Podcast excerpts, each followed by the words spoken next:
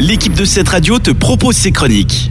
Les arbres se parent de leurs plus beaux habits en octobre et la nature nous donne un spectacle magnifique.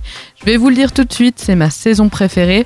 Et ce mois marque aussi la pleine saison d'une tradition millénaire en Suisse romande et en Valais, celle de la vigne et des vendanges.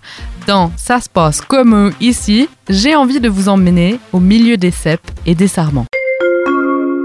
Prochain arrêt, Féchy. Terminus. Tout le monde descend, s'il vous plaît. Petite commune du bassin lémanique qui se situe entre Aubonne et Gland, Féchy a une église et une école et une auberge communale. Et c'est là où j'ai été en primaire de 6 à 9 ans.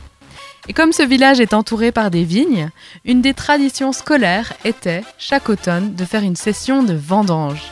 Alors, chaque petite écolière et chaque petit écolier avait son petit sécateur et son petit bidon, et puis on allait cueillir le raisin. Donc c'était vraiment une sortie euh, très sympa qu'on avait chaque année dans euh, mon école à Féchy.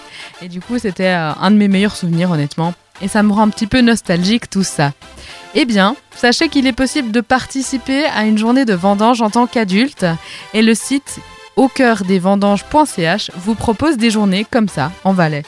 Donc vous prenez votre, on, vous fournira votre petit sécateur et vous pourrez aller passer toute une journée de vendange dans un cadre magnifique puisque c'est la Suisse, puisque c'est nos vendanges, nos vignes avec les magnifiques couleurs du mois d'octobre.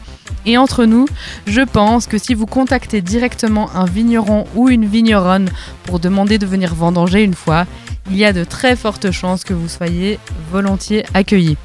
Alors, à vos sécateurs et tout de bon.